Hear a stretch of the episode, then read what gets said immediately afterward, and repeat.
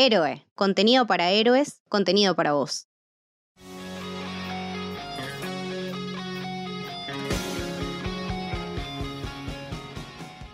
Bienvenidos y bienvenidas al Camino del Héroe. Mi nombre es Lucas y estoy con Leti. Hola. Y estoy con Lucho. ¿Cómo va?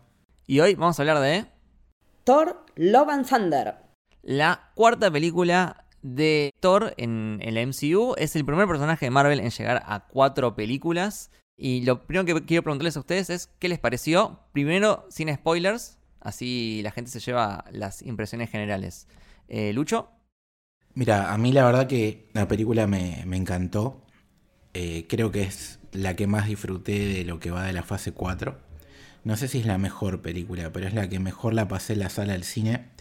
Eh, me divertí, me pareció épica, me gustó la acción, me gustó la introducción de los nuevos personajes del villano.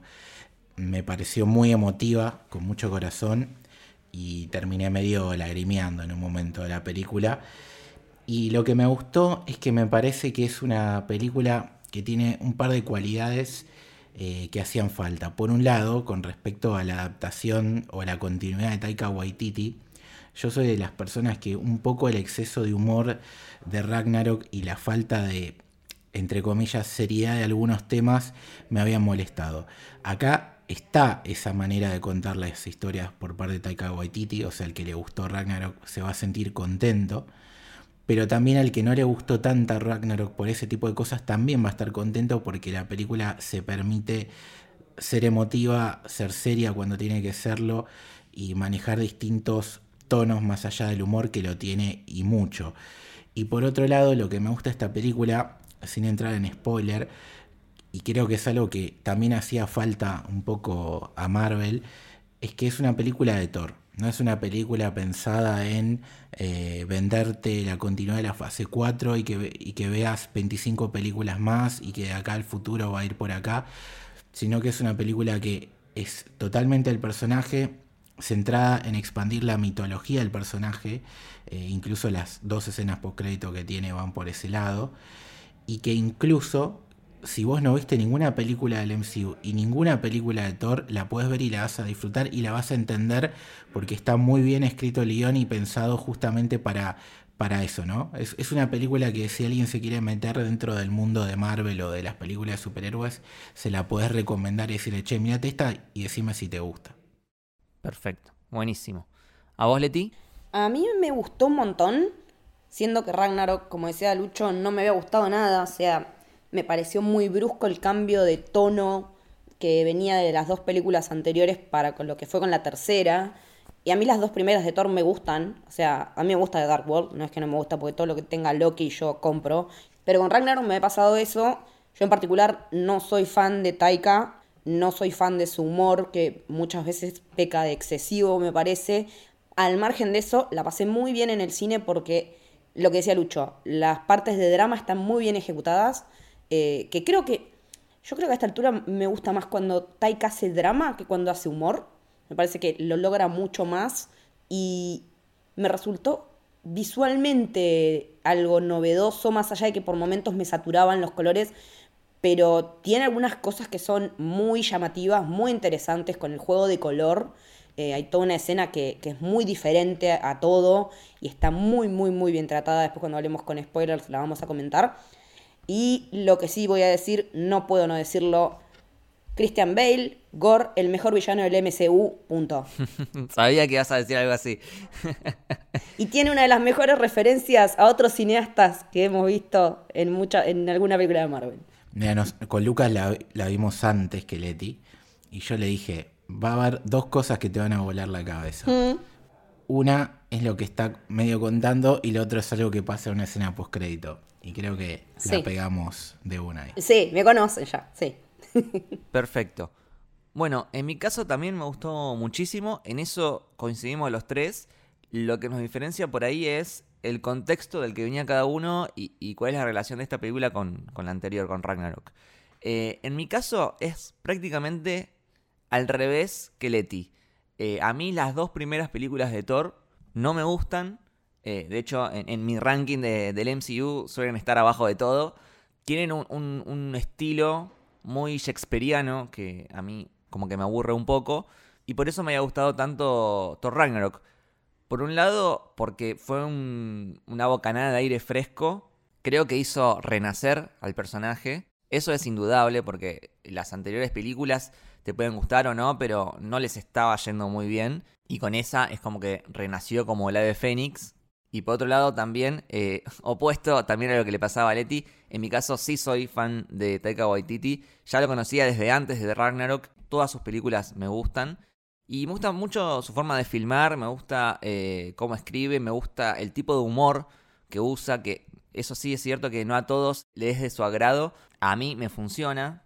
Y, ciertamente es un tipo que tiene mucha personalidad. Tiene un estilo muy marcado y eso se ve reflejado en sus películas. Y ese estilo tan disruptivo y, bizarro creo que era exactamente lo que necesitaba el personaje. A tal punto que Ragnarok es eh, de mis películas favoritas del MCU. Eh, top, no, sé qué top número porque mi top siempre va cambiando, depende del día, pero eh, mínimo top 5 del MCU la tengo. Y con todo esto voy a que eh, Thor Love and Thunder no me llegó a gustar tanto como Thor Ragnarok. Me gustó mucho, pero no creo que no llegó a superarla, a menos en mi apreciación personal. Pero sí es una película que me gustó mucho, así en general. Me divertí, la pasé muy bien. El humor de Taika me, gusta a mí, me, me hace reír. El villano me parece espectacular. La banda sonora de Guns N' Roses. Increíble. Me parece sublime. Eh, realmente creo que suma muchísimo y, me, encontré un montón de veces. Eh, ¿Viste cuando moves el piecito? Y empezás a mover la cabeza. Y moves la, cabeza al ritmo de la canción. Eh, la verdad terminé la película con una sonrisa de oreja a oreja. Y en ese sentido me pasó algo muy parecido que a Lucho. no sé si Thor Love and Thunder es de las mejores películas de la fase 4, pero sí es de las que mejor la pasé en el cine a nivel eh, entretenimiento, a nivel diversión y a nivel eh, cuáles eran las expectativas que tenía de la película. Porque, por ejemplo, eh, Doctor Strange The Multiverse of Madness me parece una buena película, pero no estuvo a la altura de las expectativas que se habían generado con el título, con el tráiler y todo eso. Y con Thor Love and Thunder me pasó al revés. Fue exactamente lo que esperaba y lo que fui a buscar al cine. Y me pone muy contento esto que les pasó a ustedes, de que por ahí no les gustó tanto Ragnarok, pero sí les gustó mucho más Love and Thunder. Eh, ya escuché de varios amigos que, les parece que Love and Thunder es la mejor película de Thor. Eh, más allá de si coincido o no con eso, me parece algo que está, que está buenísimo que pase. Y me pone muy contento y, lo celebro. Ahora, esas serían nuestras impresiones generales sin spoilers de la película. A partir de ahora pueden llegar a encontrarse con algún spoiler. Eh, y creo que deberíamos comenzar hablando justamente de eh, el director, Taika Waititi, que en este caso no solo dirige, sino que también escribe. Y eso ya es una diferencia con Ragnarok, que la dirigió, pero no la había escrito él el guion. Me parece que es darle un poco más de firma de autor a la obra. Porque Raimi dirigió, pero no escribió. Entonces, como que tampoco termina de ser absolutamente de autor, pero como que de a poco están tendiendo un poco hacia eso, ¿no? En Marvel, que es algo que se le reclamaban, incluso yo también. Eh, decir, bueno, che, dejemos de poner a gente genérica y pongamos gente que tenga una firma, un sello, ya pasó con Chloe eh, que tenga un distintivo visual o que su cine sea particularmente reconocido. Y si te fijas, eh, nada, estamos hablando de que esta película está plagada de ganadores de Oscars. O sea, Taika ganó un Oscar, Christian Bale ganó un Oscar, Natalie Portman ganó un Oscar en cuanto a jerarquía, está sumando un montón en ese sentido. Y me parece que, esto de que él escriba y dirija le da otro sello. Sí, y que te puede gustar más o no, porque Taika Waititi divide aguas, pero es innegable de que es una película de autor. Hmm. para mí hizo lo que quiso, más que Raimi incluso. Sí, es, como que tiene más control y más libertad. Eh, es parecido a lo que hace James Gunn con Guardianes de la Galaxia. El tipo escribe y dirige, y se nota. Creo que, le suma para jerarquizar a, Marvel, que en este momento viene bastante golpeado con las críticas, más allá de otros tipos de problemas que está teniendo con respecto a lo que tiene que ver en, lo que es ya más puro industria, que tiene que ver con la gente que labura en el CGI, que hay un quilombo bastante grande. Pero, pero me parece que está bueno eso. Me parece que quiero ver más cosas eh, escritas y dirigidas por en Marvel. Yo creo que se nota la diferencia de Taika escribiendo. Más allá de este debate, cine de autor o no, que coincido, porque si vos tanto le criticabas a Marvel que, que eran todos películas de estudio, ahora no critiques que sea una película con libertad y que Taika Waititi haga lo que quiera, porque me parece que es eh, ser incoherente. Después te puede no gustar la visión, pero es una película de autor. Ahora, justamente lo que comparaba de lo que no me gustó Ragnarok y lo que me gustó esta, y creo que la diferencia está justamente en Taika, porque yo creo que en las dos se notó que él improvisa muchísimo, pero, pero él siendo como es tan anárquico, en la otra, por más que tuviera un guion, por ahí medio que se lo pasó por el culo, ¿no? Que como no era de él, me voy al carajo, ¿no? En el buen, en el buen sentido. Acá, al ser de él, tiene que estar un poquito más controlado. Entonces, eso le permite no solamente tener toda la locura, sino también tratar otros temas y sentimientos que tiene la película lo que yo antes comentaba de, que podés ver esta Thor Love and Thunder sin ver ninguna película de Thor ni del MCU, tiene que ver con que para mí ese raconto, esa explicación que hace el personaje que él interpreta justamente, eh, es excelente. O sea, está muy bien escrito. Eso parece una boludez, lo, lo que hace Core contando la historia de Thor y la, realmente no lo es. O sea, es condensar un montón de información de manera espectacularmente precisa, muy gráfica y que se entiende a la perfección. Entonces, eso ya es una genialidad dentro de, lo que es la película. Y después creo que todo lo que tiene que ver con la historia macro, porque después podemos decir, eh, esto se lo sacan de, la oreja o es una conveniencia que pasa en todas las películas, pero la historia macro, cómo conectan los personajes, personajes como el de Gore y el de Mighty Thor que en los cómics no tienen conexión y acá sí y que se justifica. Y después, cómo los arcos de los tres se cierran y tienen mucho que ver con, la, con quién es quién en la vida de cada uno, me parece brillante. Es decir, que Thor, que siempre lo venimos diciendo, es un chabón que perdió absolutamente todo. Es un dios, pero es un dios que conoce el dolor que se cruzó con, con, el personaje de Jane, que como él dice, gracias a vos yo me volví digno, es decir, un Dios que logró eh, empatizar con el humano, sea quien le devuelve a Gore la humanidad y lo, y lo más importante, que en definitiva seas Dios o una persona, lo único que importa mientras respirás es el amor, es brillante. Y eso está escrito por este señor. Excelente esa condensación, Lucho, excelente. Perfecto, Lucho. Y, otra cosa que me gustaría que hablemos, por favor, y creo que destaca muchísimo y es innegable, es toda la onda que le pone la banda sonora de Guns N' Roses. Si bien, obviamente, hay una banda sonora original de Yaquino.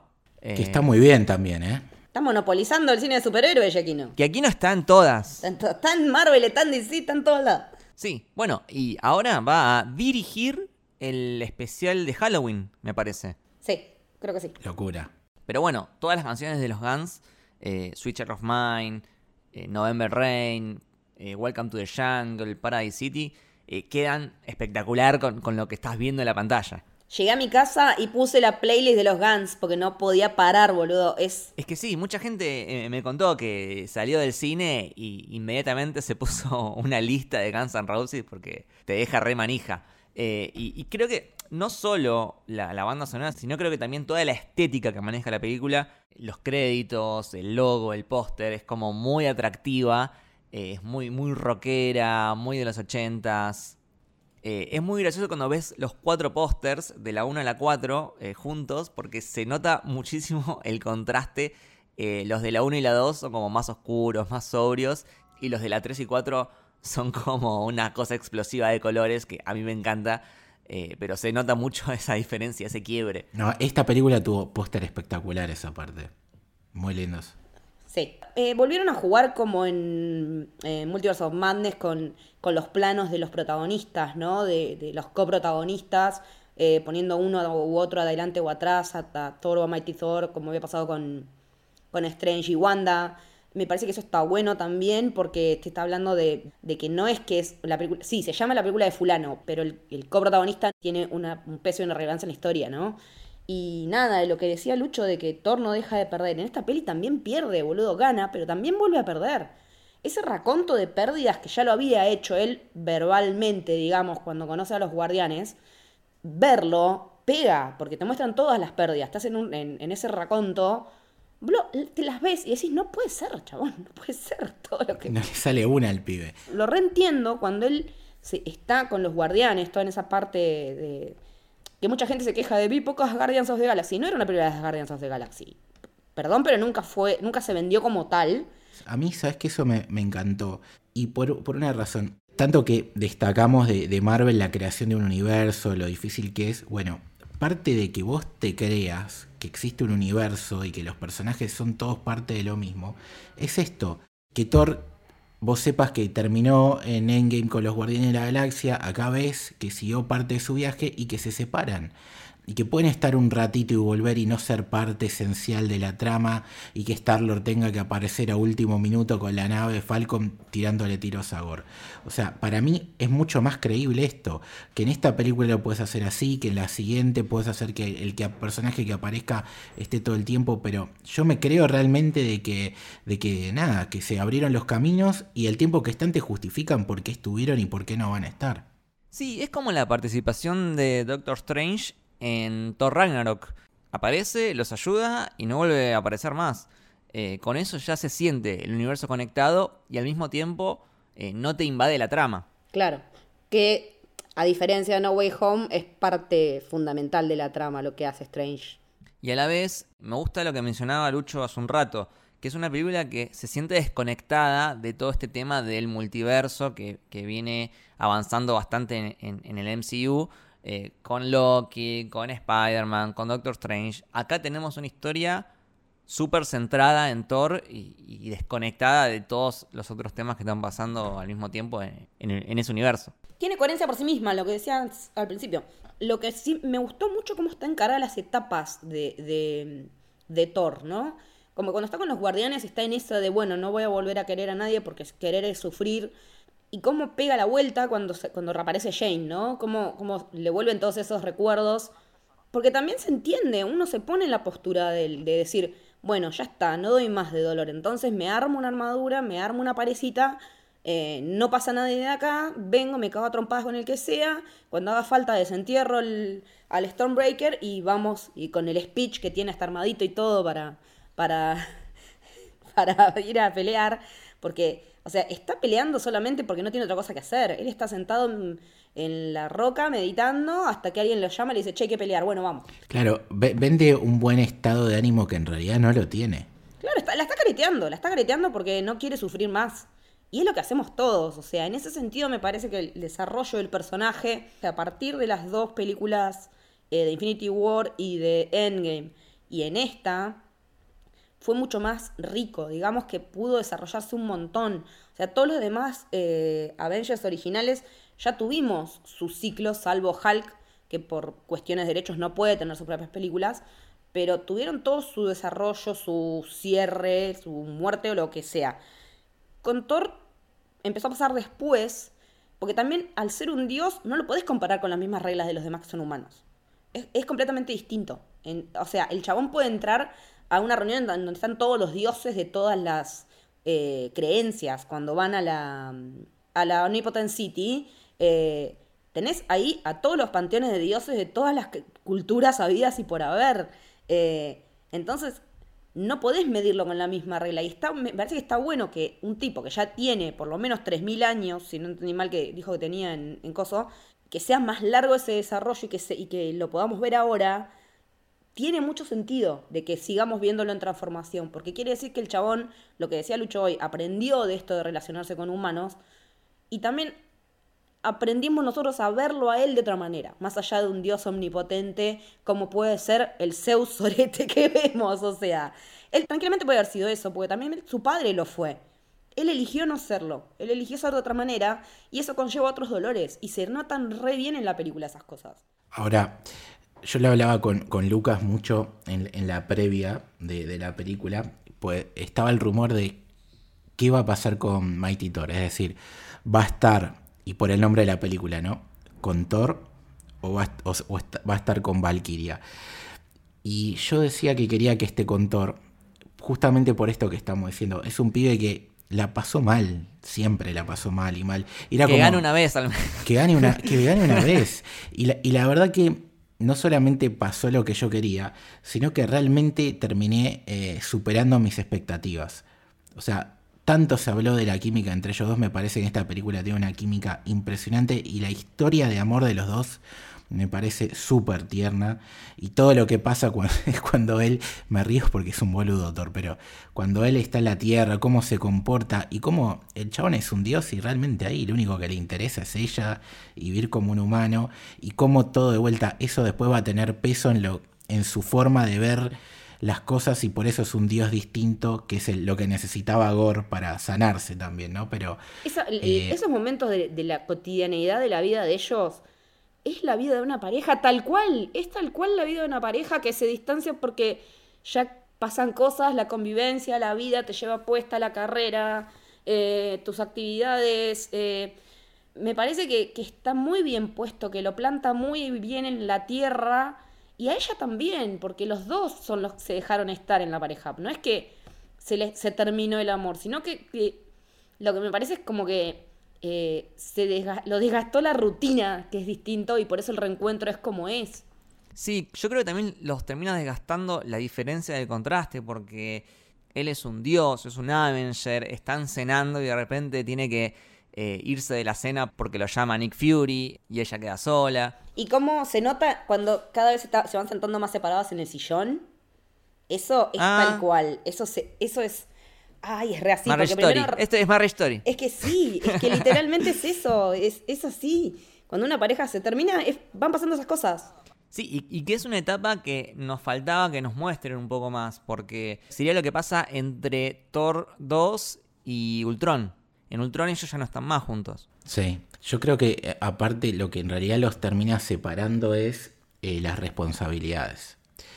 Y que si vos te pones a, a ver, ellos se separan y vos decís, bueno, se separan porque las responsabilidades eran más importantes. Y en definitiva, a los dos no les salió bien la jugada, porque Jane estaba mal y Thor estaba mal. Y por eso todo el tiempo la película te dice lo mismo. Ok, tenía una carrera, tenía un trabajo, tenía un hobby, pero siempre lo único que realmente vale la pena acá es el amor. O sea, el amor de pareja, de amigo, de lo que sea, ¿no? Pero eso es lo, lo único que importa mientras respiras por algo cuando se conectan los dos les pasa lo que les pasa. O sea, esa manito, que, esos dedos que se tocan. estaba pensando en eso exactamente. O sea, todo, eso, o sea, sinceramente, yo me pongo a pensar la película y me emociona. O sea, hace que, que me sienta bien pensar en esas imágenes. Me, encanta que ella haya podido hacer carrera en lo suyo, que se haga.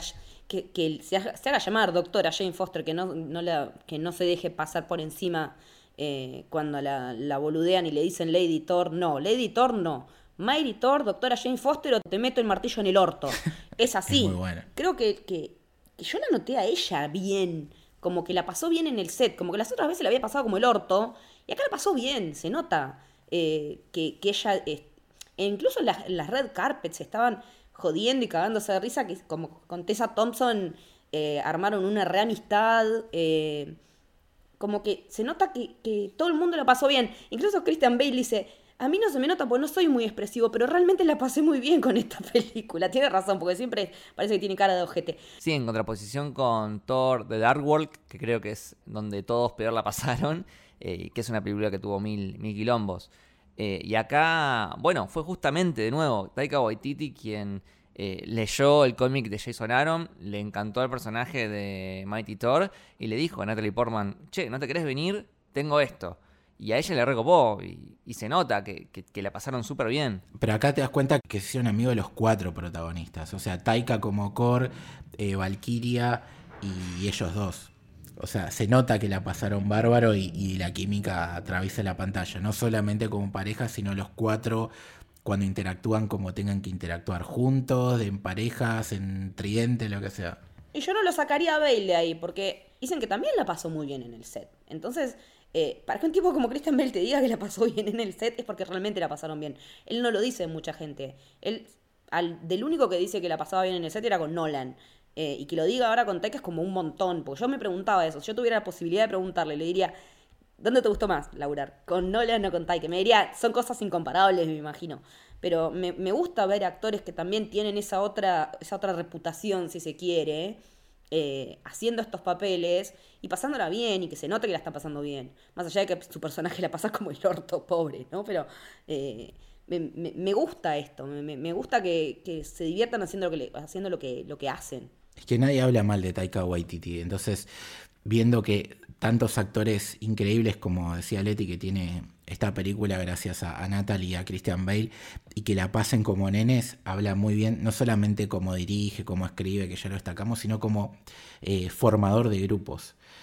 Que eso creo que es tan importante como todo lo otro a la hora de hacer una película, porque después todo lo que haces es más creíble y traspasa la pantalla. Y ya que estamos hablando de set, eh, yo quería hablar un poquito de esta nueva tecnología que usaron, eh, que se llama Stagecraft. Es la primera película de Marvel que la usa. Ya la conocíamos porque es la que eh, usaron por primera vez en eh, The Mandalorian. El famoso volumen. El famoso volumen. Es famoso volumen, exactamente. Para que no lo conozca, estamos hablando de que no es pantalla verde, sino que es una pantalla de LEDs como en forma de domo 360, que lo que hace es poner en el momento de la filmación, ya pone el, el fondo, que va a ir al final, ¿no? Eso tiene muchos beneficios, por ejemplo, al actor. No es lo mismo actuar en, Coso verde. en una habitación toda verde donde no tenés contexto ni de dónde estás, a al menos tener el fondo, ¿no? Lo que se hace es, el, todo el piso sí es eh, escenografía real y todo lo que es el fondo es el, el que ya va a ir al final de la película. Incluso también cuando mueven la cámara, se mueve el fondo. Entonces agiliza un montón de esa producción. Incluso también pueden utilizar la misma iluminación de, de esa pantalla como la iluminación natural. Sí, sí, se programa la iluminación para que sea tipo como natural, eh, porque incluso Iwan McGregor estuvo contando, a diferencia de lo que fue grabar las precuelas con lo que fue grabar Obi-Wan, eh, que nada que ver, que, que es mucho más inmersiva la, la sensación para el actor. Eh, yo siempre me acuerdo de, Emilia Clark haciendo de cuenta que está, que está arriba de un dragón y eran cuatro telgopores. Y digo, claro, pobre, la loca le puso toda la onda diciendo que estaba arriba de cuatro cosos con goma espuma y una pantalla verde. Eh, se le puede criticar un montón de cosas a, a, a otros tipos de tecnologías, pero creo que el volumen llegó para quedarse y para... Porque aparte es mucho más barato que otras cosas, ¿no? Y no te das cuenta, o sea, yo no me doy cuenta que no son locaciones reales cuando se tienen que... O sea, todas las partes que son desierto en, en esta peli, yo me como que es un desierto. O sea, Sí, eh, yo por, por momentos me di cuenta y por momentos me pareció que estaba bien. Eh, creo que cuando mejor funciona es cuando representas espacios abiertos o espacios eh, imposibles. No sé si tenés que representar eh, un- un planeta con tierra roja y cielo verde. Me parece que esto es perfecto. Ahora, cuando vos los personajes los tenés adentro de una casa o en la calle o en un café, me parece que es mejor ir a esos lugares y filmar directamente ahí, porque creo que hay otro tipo de, interacción. Si vos estás en la calle, podés, no sé, meter gente que, que pase por adelante, autos que frenen. eh, hay como otro tipo de interacción con, con la escena que se pierde si es pantalla verde o, o el volumen. Igual para mí lo más fundamental de todo es la iluminación y cómo la manejás para que eh, no se note el, el fondo, sino que parezca que la perspectiva parezca que está, estás realmente ahí. Por eso creo que es una tecnología que está buenísima, pero tenés que saber bien cómo usarla. aparte, este estudio lo armaron en Australia, especialmente para la peli, y es un domo cuatro veces más grande que que usan para el mando. Así que es a un- una escala enorme, gigante. Sí, igual tengo entendido que el dueño es eh, Industrial Light and Magic, o sea, la, la gente de, de Lucasfilms. Y bueno, se le deben haber eh, prestado o alquilado a, a la gente de Marvel. Y sí, porque dentro de todo están dentro de la misma, de la misma casa madre que es Disney, así que tiene todo el sentido porque deben, deben te- obtener algún descuento. Por, Seguro. presentan tarjeta ratón y les hacen descuento, no sé. Sí. Y pasando de tema, me gustaría que hablemos un poco de la historia que adapta, ¿no? Este cómic de Jason Aaron, que para muchos es considerado la mejor saga de Thor en, los cómics. Por eso quería, Lucho, si podías contar un poco más el contexto de Gore y el contexto de Mighty Thor. Sí, coincido con lo que dijiste que quizás sea la mejor saga de, de Thor en los cómics. Es un arco súper gigantesco que dos de las historias que cuenta eh, tienen que ver con estos personajes, o sea, son creaciones de, de este escritor. Y como les comentaba antes, entre sí no, no se mezclan en, la historia. Y eso es una de las grandes magias que tiene la película, porque el primer arco tiene que ver con eh, Gore el carnicero de los dioses, donde prácticamente la esencia del personaje es la misma. Es decir, eh, él está en un planeta totalmente abandonado por los dioses, tiene un sufrimiento tremendo que lo hace eh, dudar de su fe, porque es un planeta que acá si bien se lo ve muy humano eh, a nivel estético y después se va mutando el personaje de Gore, eh, es una raza extraterrestre súper creyente hasta el extremo, es decir, eh, se está muriendo de hambre, pierde a la mujer, pierde los hijos, no la hija nada más.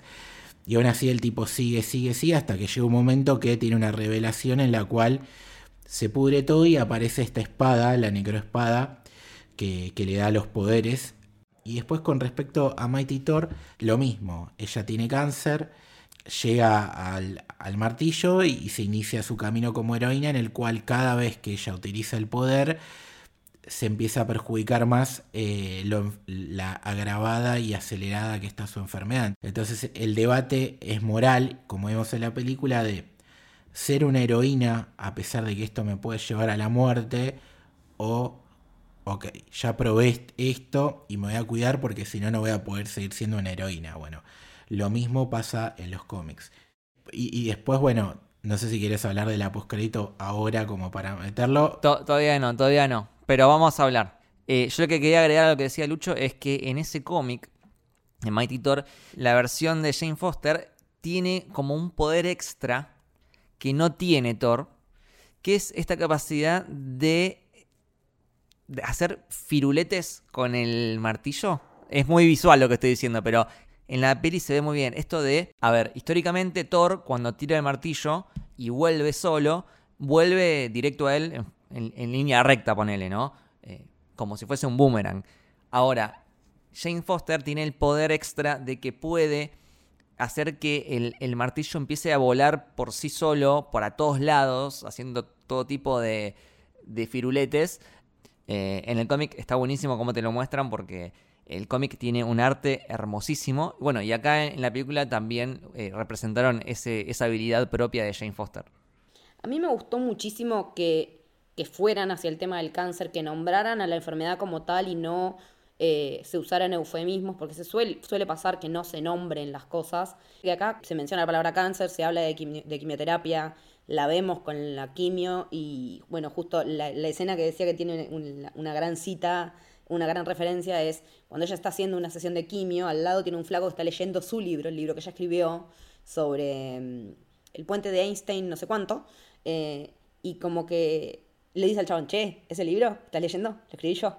Ah, ¿en serio? Sí, yo. Sí, porque empieza a hablar del libro que yo y para explicarle, le explica usando el ejemplo de Interstellar eh, y nombra Interstellar diciendo que es la película que mejor lo explica, sacando una hoja del libro, doblándola, pasando un lápiz por el medio, el chabón diciendo, onda, me hiciste mierda el libro. Me hiciste mierda el libro. Bueno, igual no viste la película, mírala, porque está buenísima, le dice ella. Y yo como, sí. Ahora, fíjate la teoría que habla, ¿no? Esto de, de puentes, de, de, de, de atravesar el tiempo, el espacio, de teletransportarse. Es el Bifrost. La influencia de estar con la cultura de Thor le, la debe haber ayudado por el Bifrost, que es un elemento que tiene tremendo peso en la trama de esta película. Es que te muestran que ella en la casa tiene un montón de libros de, mitología nórdica.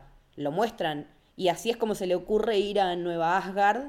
Eh, y bueno, como se termina encontrando con el martillo. O sea, tiene que ver con que ella eh, relaciona las dos cosas y, y cuando llega a Nueva Asgard, el martillo la, la, la, siente y empieza a vibrar.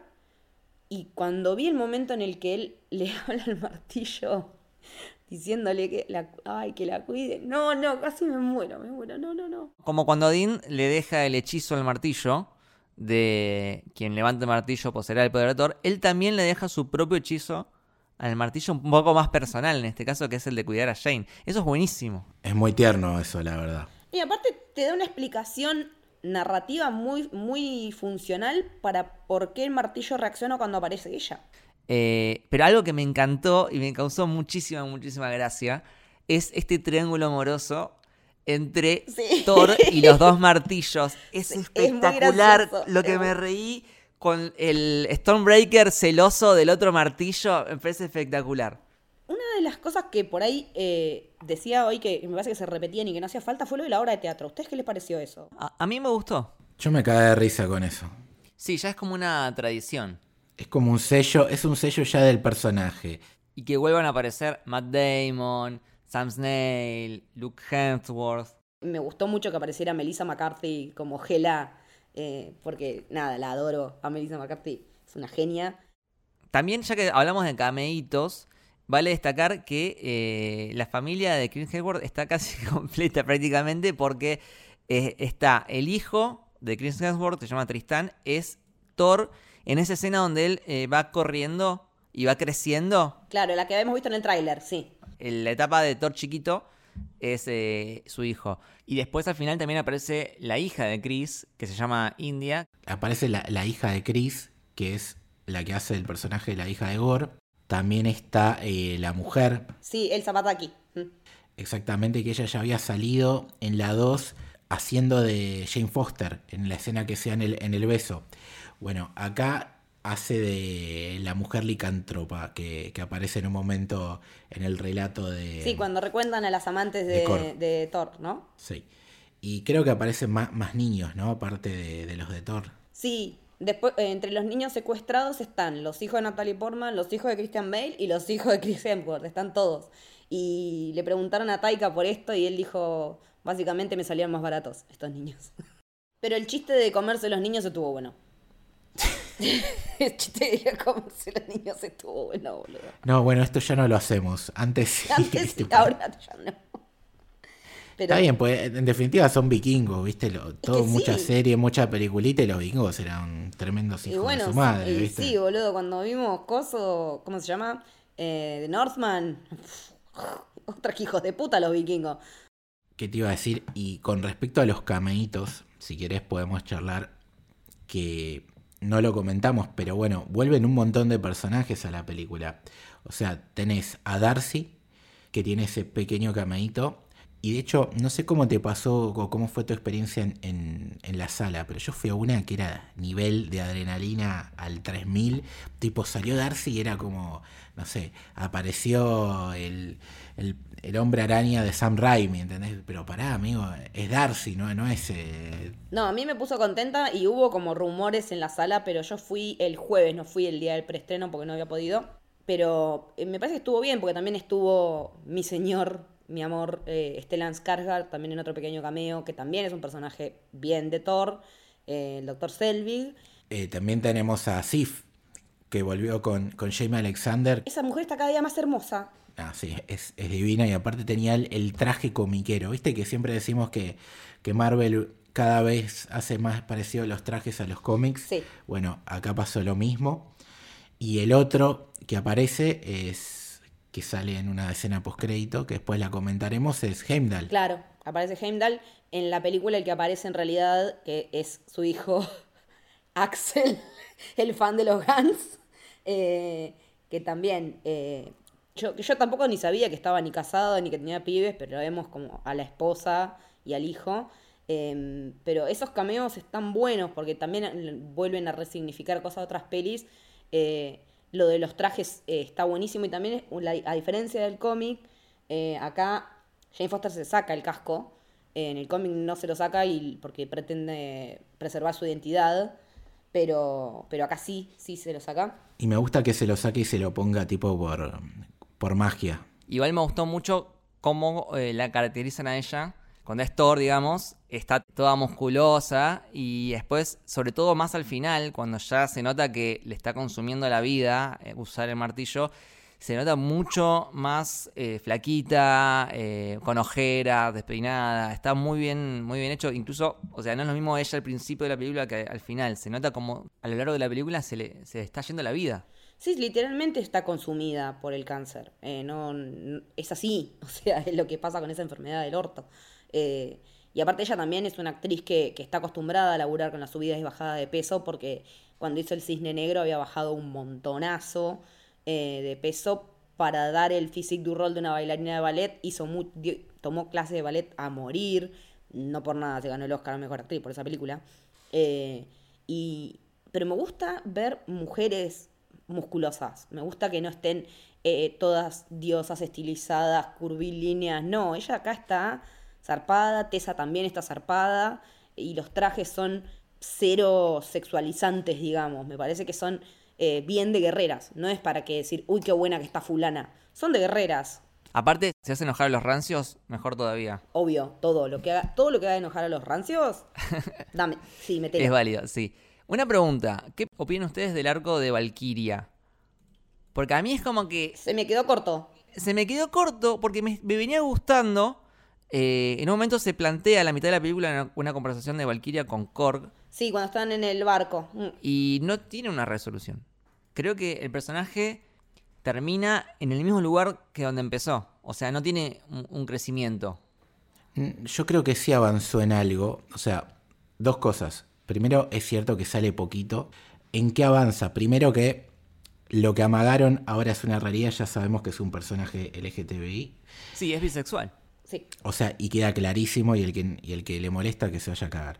Eh, y por otro lado, donde creo que sí avanza es en algo más personal que lo sentimental. Como decimos que la película habla mucho del amor y que no hay que dejar de lado, o sea, que no hay que priorizar las obligaciones, acá es al revés.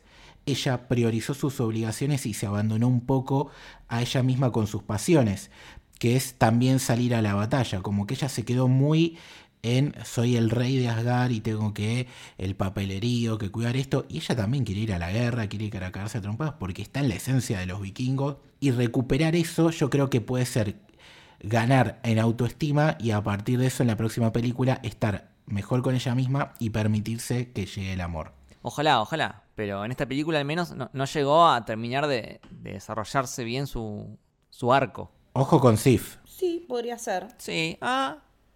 Me gusta esa. Pasa, eh, sí, para corrernos un poco del shipeo que hace todo el mundo, que es con la Capitana Marvel, estaría interesante. No sé si ya podemos hablar de la postcrédito, pues quiero meter.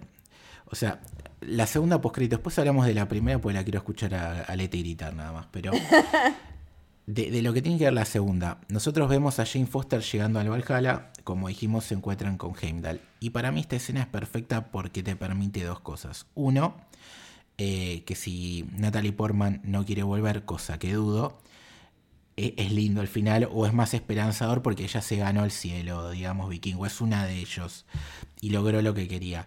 Y la otra tiene que ver con los cómics de Jason Aaron, en el cual ella después se transforma en una valquiria y es una valquiria que está entre los vivos y los muertos. Entonces ella podría volver de esa manera. ¿Y, qué, y por qué la quería atar con esto de, de Valkyrie, justamente?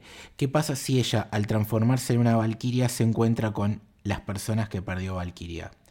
Y en la 5, el arco o esto que nos terminó de faltar de contar se completa en esa película.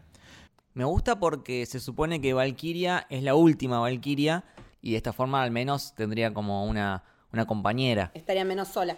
O sea, si Jane se hace Valkyria y tiene la, la posibilidad de ir y volver al Valhalla, por ahí puede acercar a Valkyria con su amor de vuelta, ¿no? Eh, Es, cierto lo que decís, es un final muy inteligente. Porque funciona si no vuelve y funciona si vuelve. Sí, es una puerta abierta.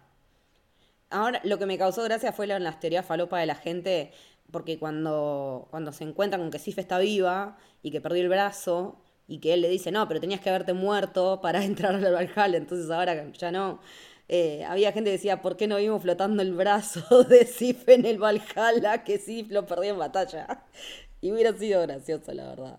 Esperemos a las 5 que por ahí Un cameo del brazo de Sif, o sea. épico. Pero con respecto a, a lo de esto que no lo dijimos, cuando termina la postcrédito de, de, de Jane Foster, sale el famoso Thor va a volver. Y Thor es ella y es Chris Hemsworth. Entonces, Funciona para ambos lados, sí. exactamente. Hablemos de Gore, chicos, por Dios. Sí, Hablemos de que arranca la película con él. O sea, literalmente la película abre con él. Es fuertísima porque es un tipo de un pueblo arrasado pidiéndole a su dios Rapú que por favor les, les conceda alimento y agua a él y a su hija porque no van a sobrevivir en el desierto. La hija no sobrevive y él en un momento ve un oasis después de pasado tanto tiempo ya con la piel descarnada por el sol. eh, Muy bien hecho el maquillaje, ¿eh? el maquillaje está perfecto. ¿Ves que con maquillaje quedan bien las Sí, cosas? Sí, y sí, bueno, eh, a ver, ya dijimos, en Moon Knight la mayoría eran, eran los trajes de verdad con muy poquito CGI. O sea, y, y tiene muchos puntos de toque esta película con Moon Knight en muchos aspectos, más allá de los dioses. Me, me parece que, que toda esa primera escena, que está todo en esos tonos tan eh, desérticos, y de repente cuando te metes en ese oasis y te saturan de color, y él está hecho mierda, y los dioses en cual, el dios en cualquiera, y esos cosos que parecen como los del Midsommar, no sé, y él pidiéndole por favor eh, que lo haga porque son los únicos que siguen creyendo en ellos y diciendo, el dios diciéndole me chupa un huevo vos y, y todos los demás que se murieron. Muy otra vez a lo American Gods de Neil Gaiman, no me voy a cansar de repetirlo porque esta película refuerza un montón eso. Y ahí es cuando aparece la espada y finalmente lo termina matando y es cuando eh, pierde toda la fe y dice voy a hacer mierda a todos los dioses. Eh, te banco, hermano, porque same, o sea, same, o sea, los dioses se cagan en todo. Y, y, y me gusta esto de que sea el reverso de Thanos, el chabón, ¿no? Que esta cuestión de que lo que significa la pérdida de una hija para ambos personajes me parece que es muy para poner en contraste, porque no, eso no creo que sea casual. Tenés un, a un tipo como Thanos que está dispuesto a sacrificar la vida de su hija en pos de lograr un, un objetivo, y lo tenés a Gore que a raíz de la muerte de su hija se vuelve como se vuelve. Entonces me parece que, que en ese sentido eh, yo empaticé muchísimo con Gore y con su dolor, y él aparte también al usar la espada sabe que está muriendo. O sea, él sabe que en el momento que no tenga más la espada va a morir. Y no le importa. Él lo que quiere es achurar dioses y cargárselos. Lo que habíamos visto en el tráiler de ese dios que, que Thor dice era fulanito, ese que, es que parece como un dinosaurio. Eh, me parece que hay gente que se queja de que no, no se vio carnicería de dioses.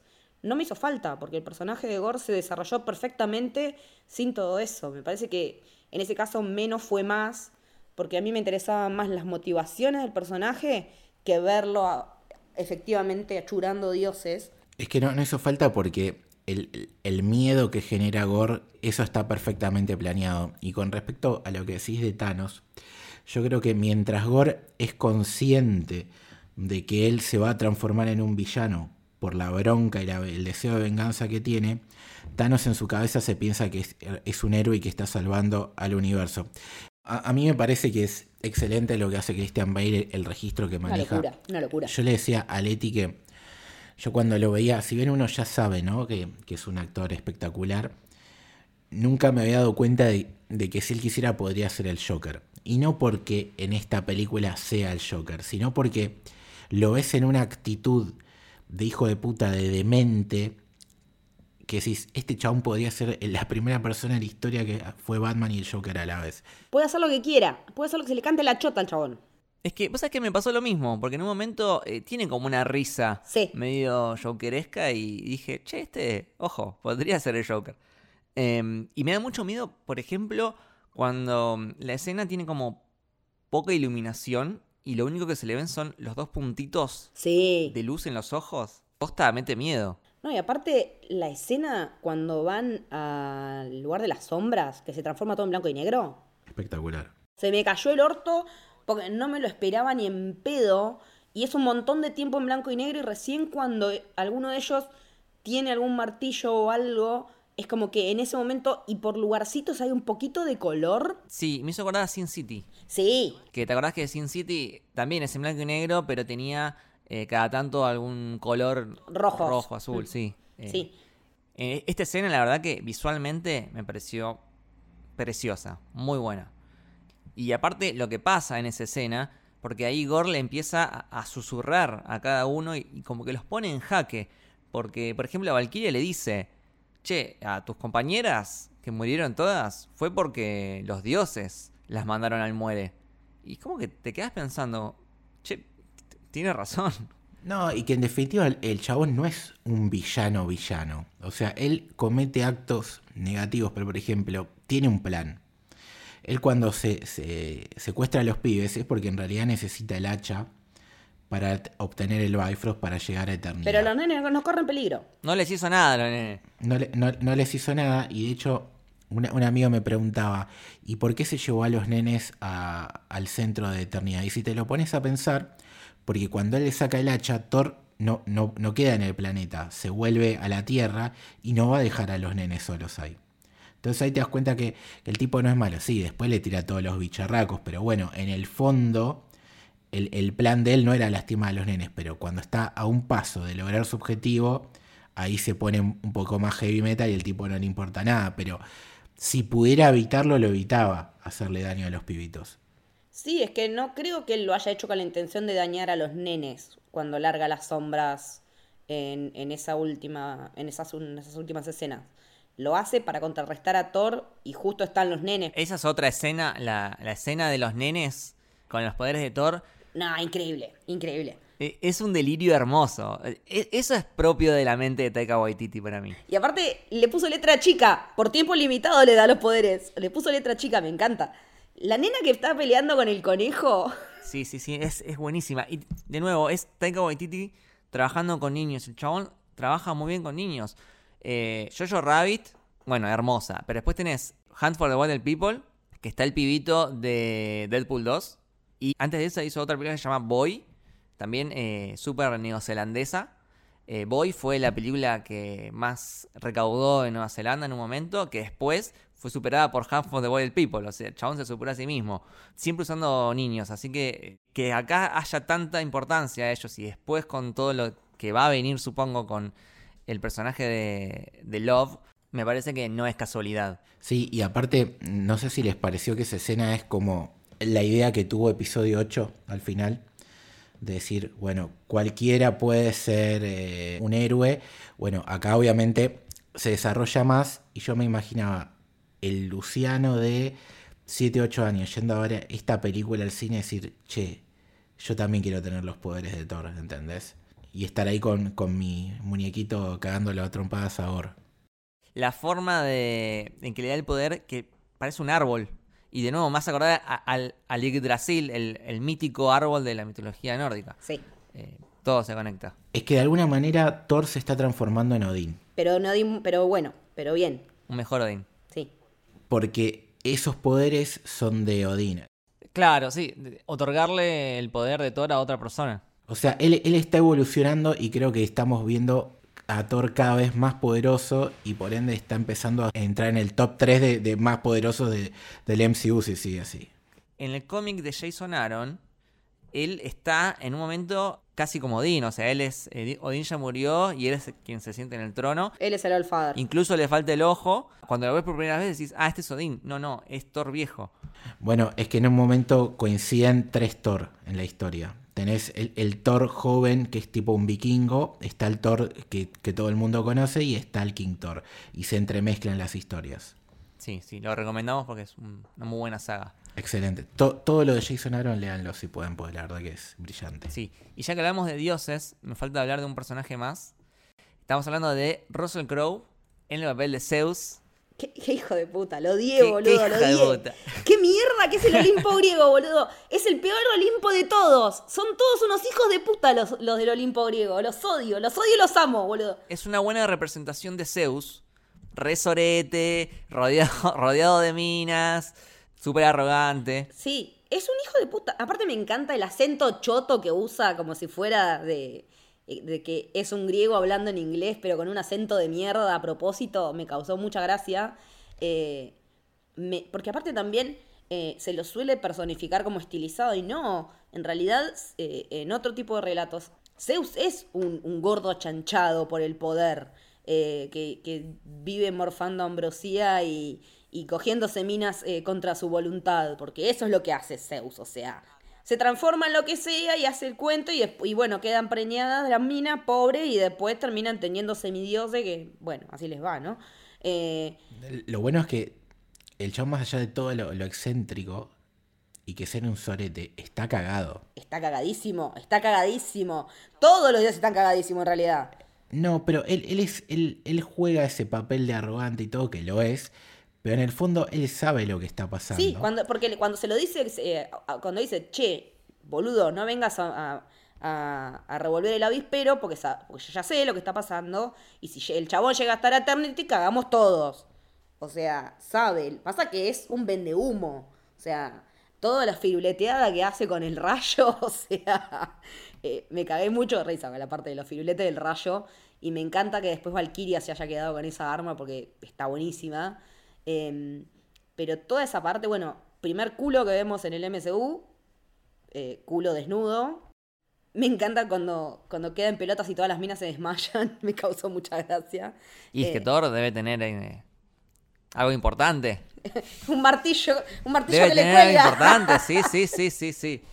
Y relacionado a, a Zeus, ya po- podríamos hacer un poco de la postcréditos, ¿no? Sí, he's here, he's there, he's every fucking where. Roy Kent, Roy Kent. Exactamente. Bueno, para el que no lo conoce, para la gente, Roy Kent es eh, un personaje de, Ted Lasso, de Ted Lasso, una serie que recomendamos mil veces, que es buenísima, que hicimos podcast. que le hicimos podcast. Eh, mi personaje favorito de la serie, aparte, o sea, Sí, Roy también. Lo más. Lo amo, lo amo. Eh, y qué perfecto que queda para Hércules. Boludo, Brett pero yo no me hubiera ja- imaginado jamás a Brett Goldstein en el MCU. O sea, ¿qué?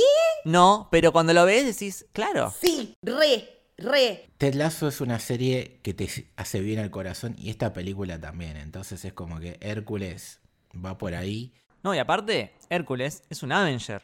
Es un Avenger, boludo. Es un Avenger. Es un personaje súper importante y que acá nos permite hacer una, una mínima teoría. Eh, ¿Se vendrá una guerra Thor contra los dioses, una cosa así? Es que Thor casi que mata a Zeus, o sea, se le viene el Olimpo en contra. Va a ser tipo God of War. Claro. Claro, Thor versus el Olimpo. Me resirve, me resirve. Y bueno, Hércules es uno de los personajes de la mitología más conocido, más allá de que también tuvo su serie en su momento eh, y, tenía crossover con Gina la princesa guerrera, es el que tuvo que cumplir las 12 proezas, o sea, tiene una historia muy rica Hércules para contar. Eh, así que se me hace que lo van a presentar como primero como, como no sé si como villano o como antagonista, Y lo van a transformar en héroe. Claro, porque es un tipo que, que es bueno. Hércules es bueno. Es un tipo que, que aparte después también tiene sus problemas en sus vínculos con su padre. Entonces, eh, para variar, porque todas las cosas de quilombos con los padres vienen de la, de la filosofía y la mitología griega. Entonces, eh, puede que venga por ahí y puede que por ahí venga el quiebre para, un, para nuevos Avengers o algo así. Más allá de los Young Avengers que se están armando como por otro lado, ¿no? Eh, dos cosas que no mencionamos. Una, al pasar. Eh, el, el chiste de, de Korg, que primero conocemos que Korg, eh, va, que toda la raza de Korg Son todos hombres. se gustan entre hombres. Pero el chiste de, de que la pareja de él se llama Dwayne. Dwayne y es una roca. ¡Ay, no, no me he casado! Lo entendí recién ahora. Épico, boludo. O sea, la roca Marvel. Y aparte, eh, es como, me hizo acordar cuando lo vi en, la- en el cine al chiste de cómo cogen los marcianos.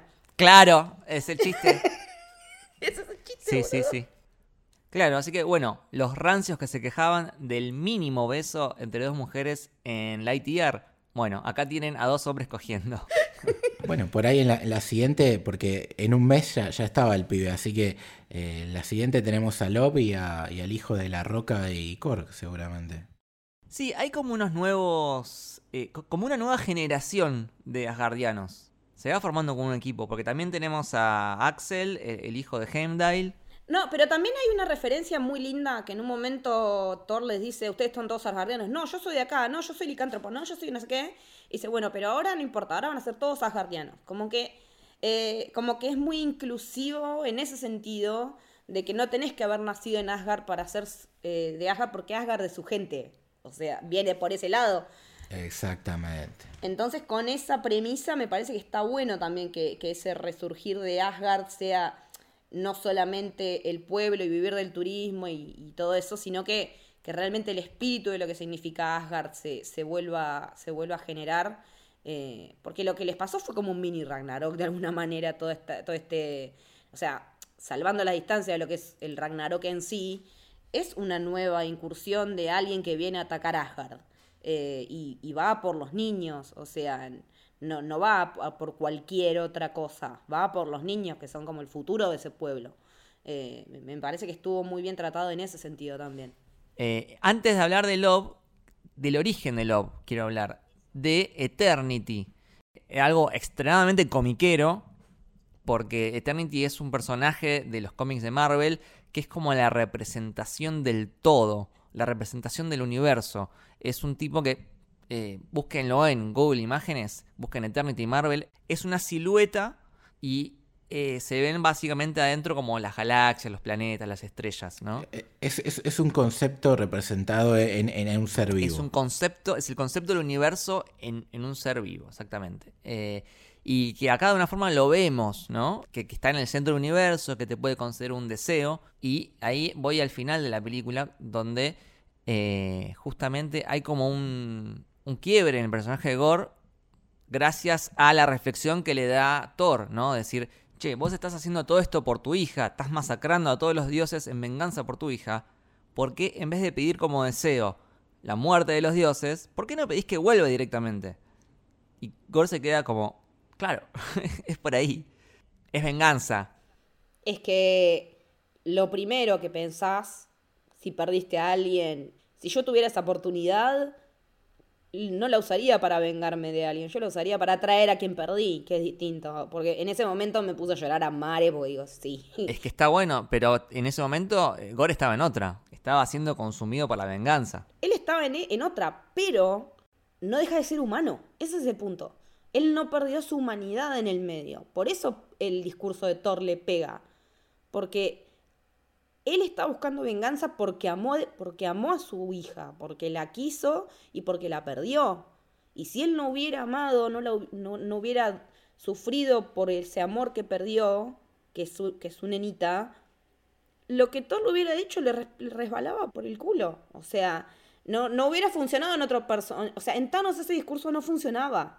Pero como este tipo fue humano y supo lo que era perder, lo supo entender. Cuando, porque Thor le, le- dice que él también perdió. Es que si te pones a pensar es prácticamente inverso. Eh, en los dos casos tienen el poder de conceder cualquier deseo, Thanos con, con el guantalete y con todas las gemas, y habiendo también sacrificado a su hija para lograr eso, elige matar a la mitad de la población. Thor, teniendo también un, un deseo que podía hacer cualquier cosa, elige que vuelva a su hija. Es un desarrollo inverso. Y ahí lo que hace es, de alguna forma, cortar co- con ese loop de, de violencia. Lo que pasa que no solamente es que él es humano y por eso lo entiende, sino que el otro es un dios que también lo entiende y le muestra que es distinto. ¿Por qué? Porque Thor tranquilamente le puede meter una trompada y evitar de que el tipo pida un deseo.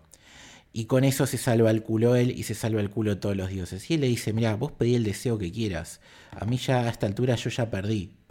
Lo, lo único que me interesa es, si vos me vas a matar, estar los últimos segundos que pueda con la persona que amo que es Jane. Y vos deberías hacer lo mismo. Es que lo que lo triguea a Gore es el hecho de que Thor se dé vuelta. O sea, hablamos justamente de cortar el- bucle de violencia. Y el que primero corta es Thor.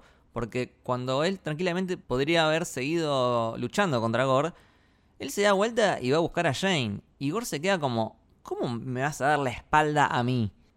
Y es el comienzo de esa epifanía que tiene después. Es que ahí también es donde, cuando venimos hablando de, de qué la va la fase 4, ¿no? Que, que cada vez que grabamos un episodio venimos haciendo un raconto, ¿no? De que viene de consecuencias, de que viene de familia también. El duelo. de duelo, de constitución de familias nuevas. Entonces acá también pasa esto, porque Gore sabe que él va a morir porque ya no tiene la, la necroespada, porque ya está rota en ese momento. Y, y si vuelve mi hija y yo me muero, ¿con quién va a estar? ¿Y quién, con quién va a estar? Va a estar con Thor, que a su vez también va a perder a Jane. Entonces se arma como una nueva familia. Thor va a tener un rol que nunca tuvo, que es el de padre, porque siempre lo vimos como hijo, como hermano, porque incluso tiene hecho el tatuaje de Loki ahora. Y ahora lo vamos a ver en un rol que no lo conocemos. Entonces me parece que esa también nueva, esa constitución de, nuevas familias, porque lo de Wanda también va de familia. Me hizo acordar, ¿sabes a qué? A The Voice. En el sentido de que, bueno, spoilers de Voice por si no la vieron, pero que Butcher se tenga que hacer cargo del hijo de, de algo que odia. De su némesis que estuvo Con su con mujer. su mujer. O sea, es el doble. Lo que yo pensaba, perdón, otro paralelo también. Eh, en Strange nos dijeron, este Strange no es como todos los demás Strange. Y acá nos están diciendo, Thor no es como todos los demás dioses. O sea, también están marcando la singularidad de estos personajes y corriéndolos de los que son de sus pares. Entonces también me parece que en ese sentido está bueno hacer eh, ese seguimiento, ¿no? De, de- de- del avance de la fase 4, porque también hay mucha gente que dice, no le veo el rumbo a esto. Para mí esto se está como bifurcando en distintos planos y, en algún momento van a confluir, no sé si todos en un solo evento, pero en varios, eh, por distintos frentes. Pero a mí me gusta lo que estoy viendo me parece que esta, esta profundización en personajes que ya conocemos es algo muy importante para ver en esta etapa de Marvel. Lo que yo quería decir es que toda la última escena es dejar el egoísmo de lado, ¿no? Porque Jane podría eh, no haberse transformado sabiendo que eso le podía costar la vida y lo hizo porque tenía que luchar por algo más importante que era no solamente salvarlo a Thor por salvar a los dioses, sino también salvar a los nenes. Por otro lado, Thor podría tranquilamente matarlo a, a Gore, evitar de que mate a los dioses, intentar ver qué hace con, con Jane. Y pedirle, y pedirle el deseo a Eternity de que Jane no se muera, por ejemplo. Eso me re gustó, porque cuando lo estaba viendo, yo dije, oh, Jane está muriendo. Oh, Eternity te concede un deseo. ¿Cuál será el deseo? Y, y me parecía como obvio que iban a terminar eh, salvando a Jane, y no. O sea, me recagó. me, me, me gustó eso. Pero no lo hace por dos cosas. Primero porque quiere estar, no sabe cuánto le queda si llega. Y segundo porque de última Jane decidió morir así. Es su elección. Gore tiene la opción de pedir matar a los dioses y seguir vivo. Y no, se da cuenta de que lo más importante es traer a su hija aun si él no la puede disfrutar.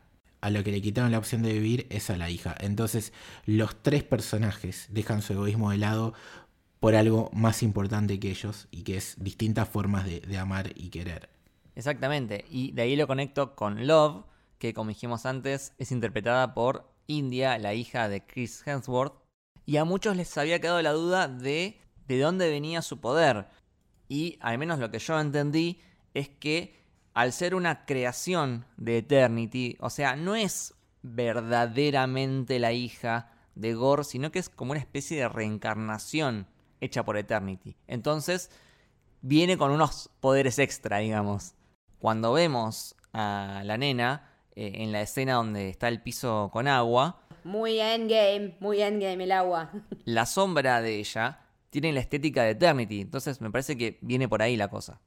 Y la escena final, que está relatada por Cork, que dice, y ellos son conocidos como Love and Thunder, me parece totalmente épica y fantástica y, y me parece el mejor cierre para la película. Aparte, la cotidianidad de ellos es muy graciosa también. El, el Mjolnir todo dibujado por la nena. O sea, Thor quedó con el Mjolnir y ella quedó con el Stonebreaker, ¿no? Eh, sí, Sí. Sí, Es gracioso porque Stonebreaker es casi el tamaño de ella. sí. es alto como ella, sí. Aparte, me encantó el detalle de que cuando él planta al Stonebreaker, tira raíces. ¿Vieron? Sí. Porque es de Groot. Porque es Groot. Es Groot. Claro. Y este, lo que hay que aclarar que este personaje es original del MCU. Eso es otra cosa que me gustó mucho. Que sea un personaje completamente nuevo, que no existe en los cómics y por lo tanto no haya gente especulando con para dónde puede ir el personaje. No, no, acá estamos todos en la misma. Es que hicieron un mashup muy bueno de, de todo lo que es los cómics. O sea, yo, yo antes de ir a ver la peli, yo ya sabía que, que Jane Foster se iba a morir. No me preguntes por qué, pero digo, esto va a ser fiel al cómic, porque no podés cambiarle a un cómic tan eh, emblemático como es el de Jason Aaron. No le podés cambiar el final. No podés hacer que Jane no se muera. Me parece que, que en ese sentido está muy bien combinado lo que toma de los cómics y lo que, y lo que toma literalmente y las nuevas adiciones de cosas, ¿no? Como que está muy bien laburado el guion por Taika. Y en ese caso la enfermedad está bueno que la película te deje en claro, no hay soluciones mágicas, porque Thor le dice, no, vos hacele caso a los médicos. O sea, te lo está, te, te lo está diciendo un dios. Y ella no muere por el martillo, sí, el martillo, bueno, acelera, pero digamos, ella muere de cáncer, no muere en la batalla, después la van a poder traer, porque bueno, esto no deja de ser eh, ficción, pero ella muere de cáncer, o sea, no, no, no, no se lavaron las manos. El momento en el que ella se calienta y rompe el, el lavabo de la calentura, es, es así, es esa frustración, es real. Es real, es, es real y, y- y más allá de todo lo duro ¿no? de eso, está bueno que, que la película tiene esa cosa eh, sanadora, esperanzadora de decir, bueno, ella terminó viviendo como quería vivir el tiempo que le quedaba, ¿no? Eh, y eso me, me, parece muy lindo dentro de, de, de lo choto, de esa enfermedad de mierda. Es que eligió cómo quería hacerlo. Eligió cómo querían que sean sus últimos momentos. Y es, eh, y es épico, es romántico, es esperanzador y es realista y se lo toma en serio cuando son esos momentos. Y eso creo que para mí es el diferencial un poco con Ragnarok, ¿no? Que cuando está la tragedia la, la puedes contar de mil maneras, pero siempre es en serio. Y, y podés mandar mensajes hermosos como manda la película, pero el, humor y el chiste queda de lado. Perfecto. Bueno, gente, eh, ha sido un hermoso episodio sobre esta hermosa película. Muchas gracias por acompañarnos. Eh, Lucho, ¿a vos dónde te pueden seguir? A mí en L Torres Toranzo, Torres con S, Toranzo con Z, en Twitter e Instagram. ¿A vos, Leti? Ahí me encuentro como Leticia-Haller también en Twitter y en Instagram. ¿A vos, Lucas? A mí como arroba Luke con B corta y doble L en Twitter y en Instagram. Y al podcast lo siguen como Camino Héroe en Twitter y Camino del Héroe en Instagram. Y acuérdense de que tenemos el Club del Héroe, que es nuestro club de suscriptores, a través del cual por una pequeña contribución nos van a estar ayudando muchísimo para seguir haciendo este y muchos otros podcasts que producimos. Y además les va a dar acceso a nuestro Discord exclusivo donde todos los días charlamos de absolutamente todo, las películas, las series, los estrenos, las noticias, los anuncios de Marvel, DC, Star Wars. Eh, hablamos de cómics, de música, videojuegos, de todo. Así que quien quiera unirse es bienvenido a hacerlo. Tienen los links en la descripción del podcast o si no en las redes de Héroe, que es nuestra productora, que es arroba soshéroe. También nos pueden seguir en Spotify, pueden poner la campanita para que les avise cuando hay episodios nuevos y si les gusta lo que hacemos nos ponen 5 estrellas y ayudamos a que el algoritmo nos ponga más arriba y nos escuche más gente. Perfecto. Bueno, esto fue El Camino del Héroe. Espero que les haya gustado